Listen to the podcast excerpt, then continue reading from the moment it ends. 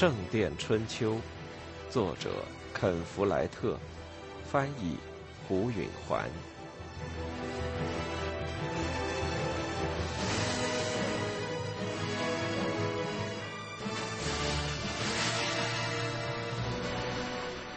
阿莲娜绝望的闭着眼睛，跌跌撞撞的朝前走，靠到门上，面颊挨着粗糙的门框。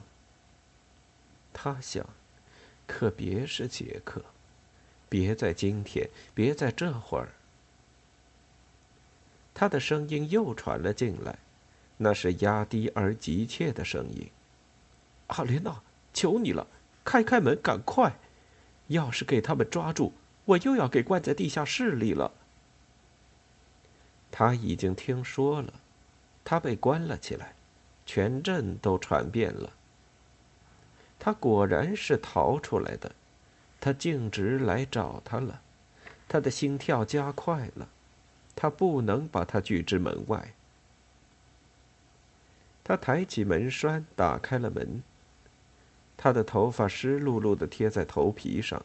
像是刚洗过澡，他穿的是平常的衣服，不是修饰长袍。他朝他微笑，似乎见到他是他从来没有过的大好事。接着，他皱起了眉头，说：“你刚才在哭，你到这儿来干嘛？”他说：“我得见你，我今天就要结婚了，我知道，我可以进来吗？”他明知道让他进来是错的，但他忽然想到，明天他就是阿尔弗雷德的妻子了，因此这可能是最后一次他单独和杰克谈话。他想，我不在乎对错。他把门开大些，杰克迈步进来，他把门重新关好，并且上了栓。他俩面对面的站着。这时，阿莲娜感到很尴尬。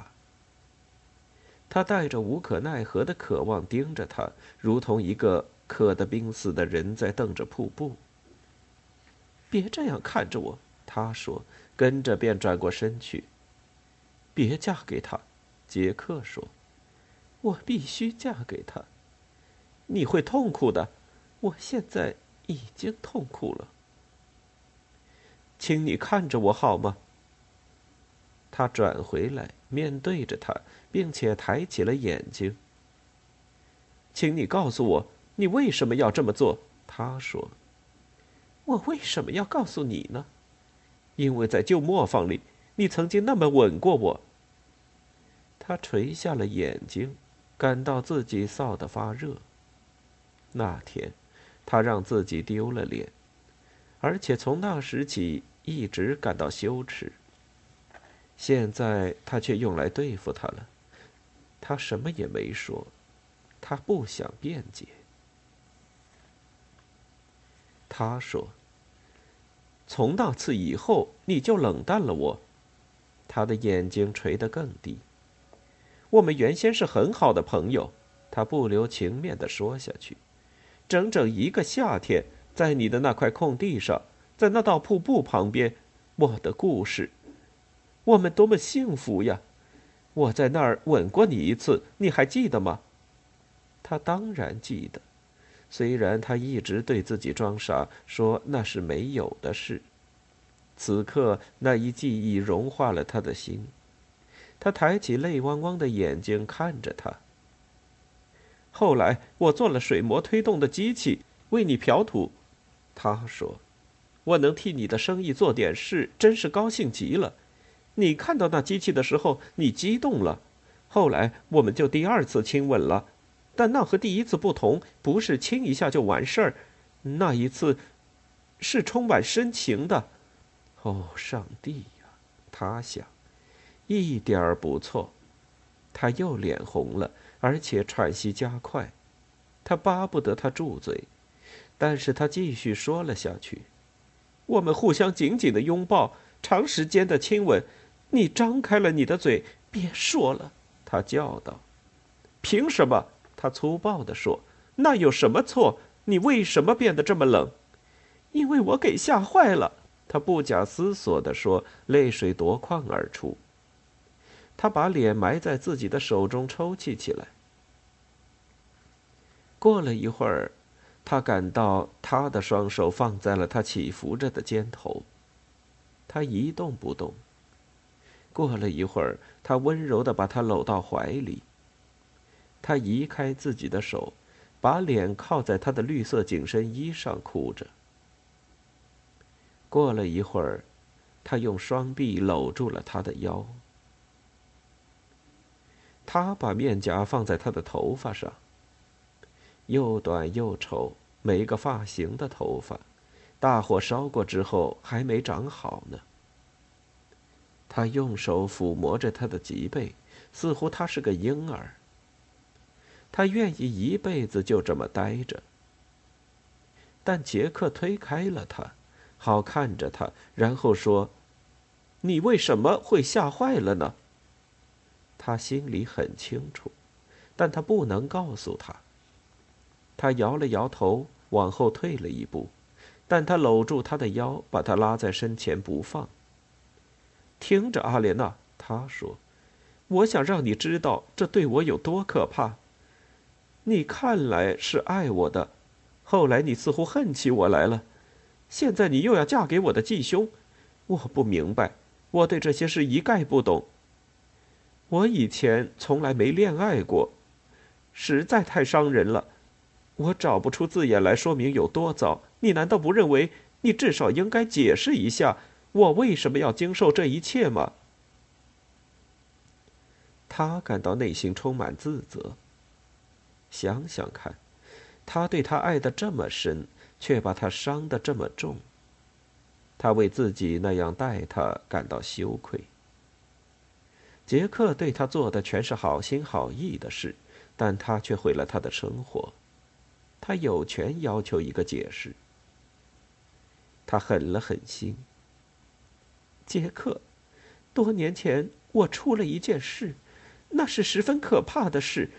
这些年来，我已经让自己把它忘了。我希望永远不再记起他，但当你那么吻我的时候，我把那件事全想了起来，我受不了。是什么事呢？到底出过什么事？我父亲被囚禁之后，我们还住在城堡里，理查和我，还有一个叫马修的仆人。一天夜里，威廉·汉姆雷来了，把我们赶了出来。他眯起了他的眼睛。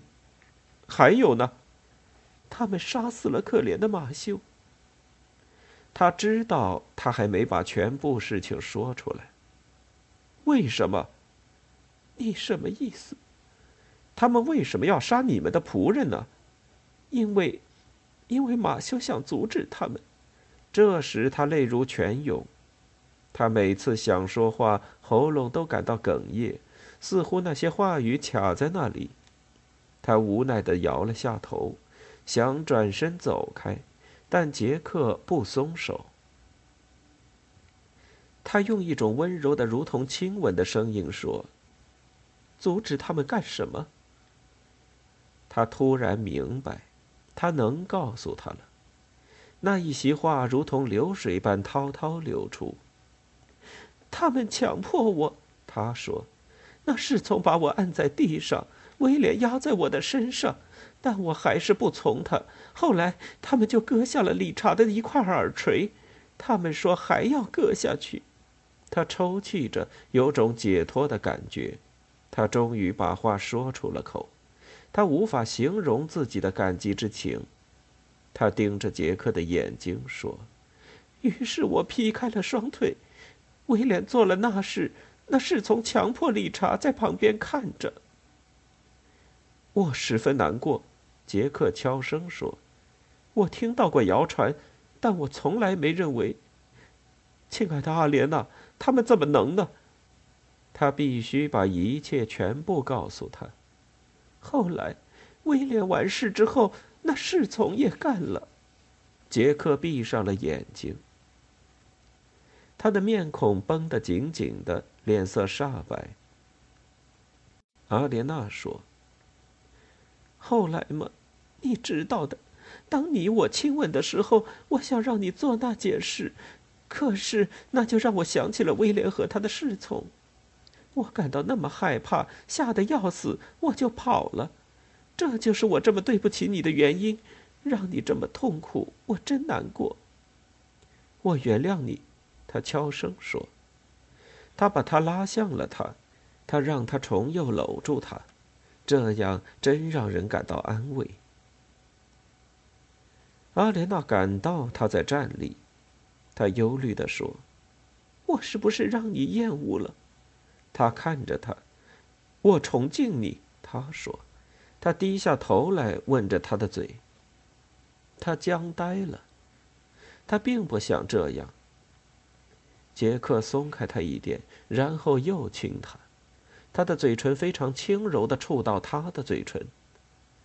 他出于对他的感激和友好之情，稍稍撅起了嘴唇，然后又松开，算是对他的亲吻稍加响应。他受到这么一鼓励，就又把嘴唇压向了他。他感觉得出，他呼出的气喷在他脸上，热乎乎的。他张开一点嘴，他迅速的向后闪。他看上去受了伤害。有那么糟吗？事实上，阿莲娜不再像原先那么害怕。他把自己那次可怕的经历告诉了他。他并没有厌恶的后撤，相反，他一如既往的温柔和善良。他仰起头，他又亲了他，这并不可怕，没什么吓人的，没什么难以控制的，没有强制，没有痛恨，没有摆布，而是相反。这样的亲吻使双方都感到高兴。他的嘴唇分开了，他感到了他的舌头，他绷紧了嘴唇。他把他的嘴唇分开，他又放松了。他轻轻的吸住他的下唇，他感到有点晕眩。他说：“你愿意做做你上次做的事吗？”我做了什么？我来做给你看。张开嘴，就一点儿。他照他的画作，他又感到了他的舌头，能碰着他的双唇，穿过他微开的牙齿，伸进他的嘴里，找寻他的舌头。他往后闪。就是这样，他说：“你上次就这么做的，是吗？”他感到震惊。是的，他微笑着，突然变得郑重起来。只要你再这么做一次，就可以弥补九个月以来的全部哀伤了。他又仰起了头，还闭上了眼。过了一会儿，他感到他的嘴抚上了他的嘴。阿莲娜张开嘴唇，迟疑了一下，然后紧张的把他的舌头伸进了他的嘴里。他这么做的时候，他想起了上次他这样做的时候的感觉。那是在旧磨坊，那种出神入化的激动又回来了。他一心只想抱紧她，抚摸她的皮肤和头发，感觉她的肌肉和骨骼进到他的身体里，并且让他也进到他的身体里。他的舌头遇到了他的舌头，不但没有感到难堪和稍微的抗拒。他反倒激动的要做出用自己的舌头去触碰他的舌头这样亲密无间的举动。这时，他俩都呼吸急促了。杰克用双手捧着他的头，他抚弄着他的双臂、他的脊背，直到他的臀部。他感觉到那绷紧隆起的肌肉。他的心在胸腔中砰砰直跳。最后，他停下了亲吻，透不过气来。他看着他。杰克满脸通红，心跳气喘，显出强烈的欲望。过了一会儿，他又低下头来，但这次没有亲他的嘴，而是抬起他的下颌，闻起他喉头的细滑的皮肤。阿莲娜听到自己高兴的低吟。杰克的头继续下移，嘴唇在他一只乳房的隆起处摩挲，他的乳头在亚麻布睡袍的粗糙纤维下挺起了，感到难以忍受的温柔。他的嘴唇包住了一个乳头，他感到他呼出的热气直喷到他的皮肤上。轻点儿，他害怕的低声说。他隔着亚麻布亲吻着她的乳头，虽然他尽量的轻柔，他却感到一种兴奋的刺激，如同他在咬他那么强烈。他喘起了气。这时，他在他面前跪了下去。杰克把他的脸埋进了阿莲娜的大腿。在这之前，全部刺激都在乳房上。但现在突然之间，他感到了那种战力移到了他的腿裆。他看着他，害怕他的反应。他总为那地方这么多毛而感到羞愧，但他没有退缩。事实上，他凑向前去，轻柔地亲着他，就在那儿，似乎那是全世界最美的东西。他也顺势跪在他的面前。阿莲娜的呼吸急促起来了，像是刚跑了一英里路。她急不可耐地想要他他。的喉头被欲火烧得发干。他把双手放到他的两膝上，然后把一只手伸进他的紧身衣下面。那儿又热又干，硬得像根棍子。他用指头探索着他的长度。杰克先闭上眼。喉咙里深深的低吟着。阿莲娜撩起了杰克的外衣，弯下腰去吻他，就像他吻他那儿一样，用嘴唇轻蹭着。他的头部胀鼓鼓、紧绷绷的，像是鼓槌，由于有什么黏糊糊的东西而湿漉漉的。阿莲娜突然被一种欲望攫住。要让杰克看看自己的乳房。他又站直了，杰克睁开了眼。阿莲娜看着他，迅速的将自己的睡袍从头上脱下，扔到了一边。这时他已经一丝不挂了，他感到强烈的羞愧，但这是一种好的感觉，是心甘情愿的，不要遮掩。杰克失魂落魄的瞧着她的乳房，可真美，他说。你真这么想吗？他说。我总觉得太大了。太大了，他说。似乎他这么讲太没有道理。他伸出右手去摸她的左乳，他用指尖轻柔的摩挲她的皮肤，他低下头去，看着她做着这一切。过了一会儿，他想让他再用力些。他用双手拽着他的双手，按到他的乳房上。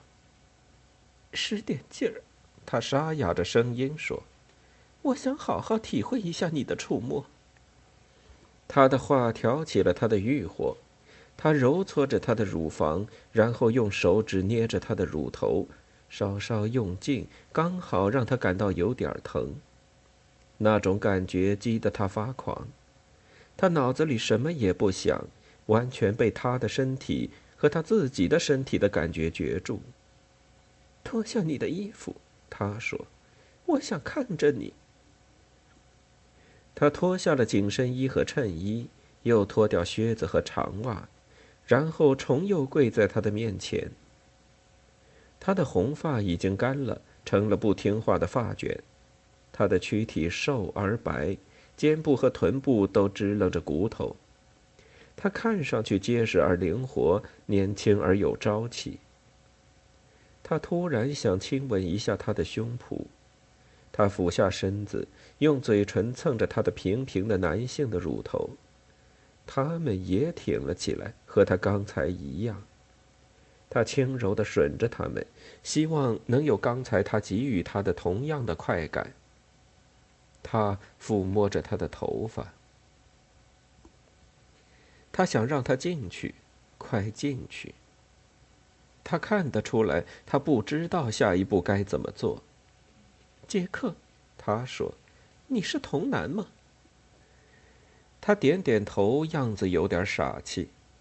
我很高兴，他热烈地说：“我太高兴了。”他拿起他的一只手，把它放到他的腿裆处，他那儿发胀而且敏感，他的触摸如同一下震撼。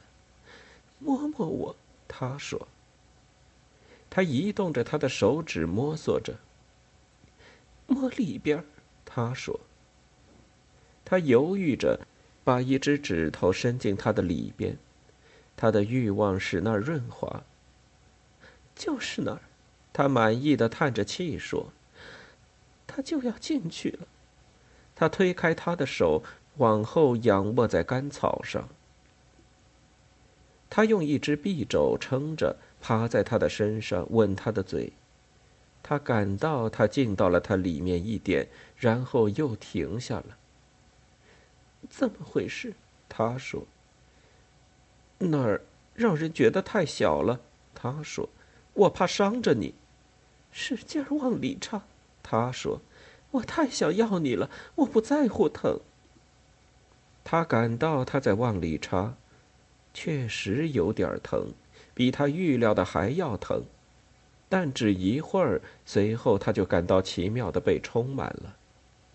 他看着他，他收回一点，又插进去，他也迎上去。他对他微笑着。我从来不知道，这样真美，他费解地说。杰克闭上了眼睛，似乎那幸福已经难以忍受了。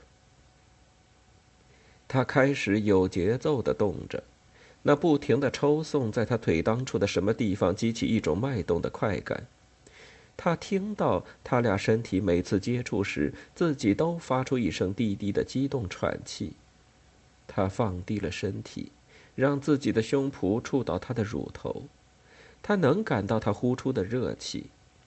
他的手指抠进了他坚硬的后背，他那有规律的喘气变成了呻吟。他突然想亲她，他把手指伸进她的发卷中，把她的头拉向自己。他用力亲吻她的嘴唇，然后把舌头伸进了她的嘴里，在里面越动越快。他激动的忘形了，他感到一阵极大的兴奋的痉挛震撼着他，强烈的如同从马上摔到地上，这让他高声叫嚷起来。他睁开眼睛，紧盯着他的眼睛，叫着他的名字，接着又一次高潮攫住了他，又是一次，随后他感到他的身体剧烈抖动，他也叫了出来。他感到一股热流射进了他的身体，从而挑起他更大的欲火。于是他高兴的一次又一次的站立着，次数之多他已经无法计数。直到最后，这种感觉开始衰退，渐渐的他瘫软了，不动了。他精疲力竭，没有力气说话和动弹。但他感到杰克的重量压在自己的身上，他瘦骨嶙峋的腰胯抵在他的下面，他平平的胸脯压扁了他柔软的乳房，他的嘴靠在他的耳边，他的手指还缠绕着他的头发。他的一部分头脑朦胧的想着，男女之间大概就该像是这样，所以大家对此才大惊小怪的。所以，夫妻之间才互相爱得如此之深。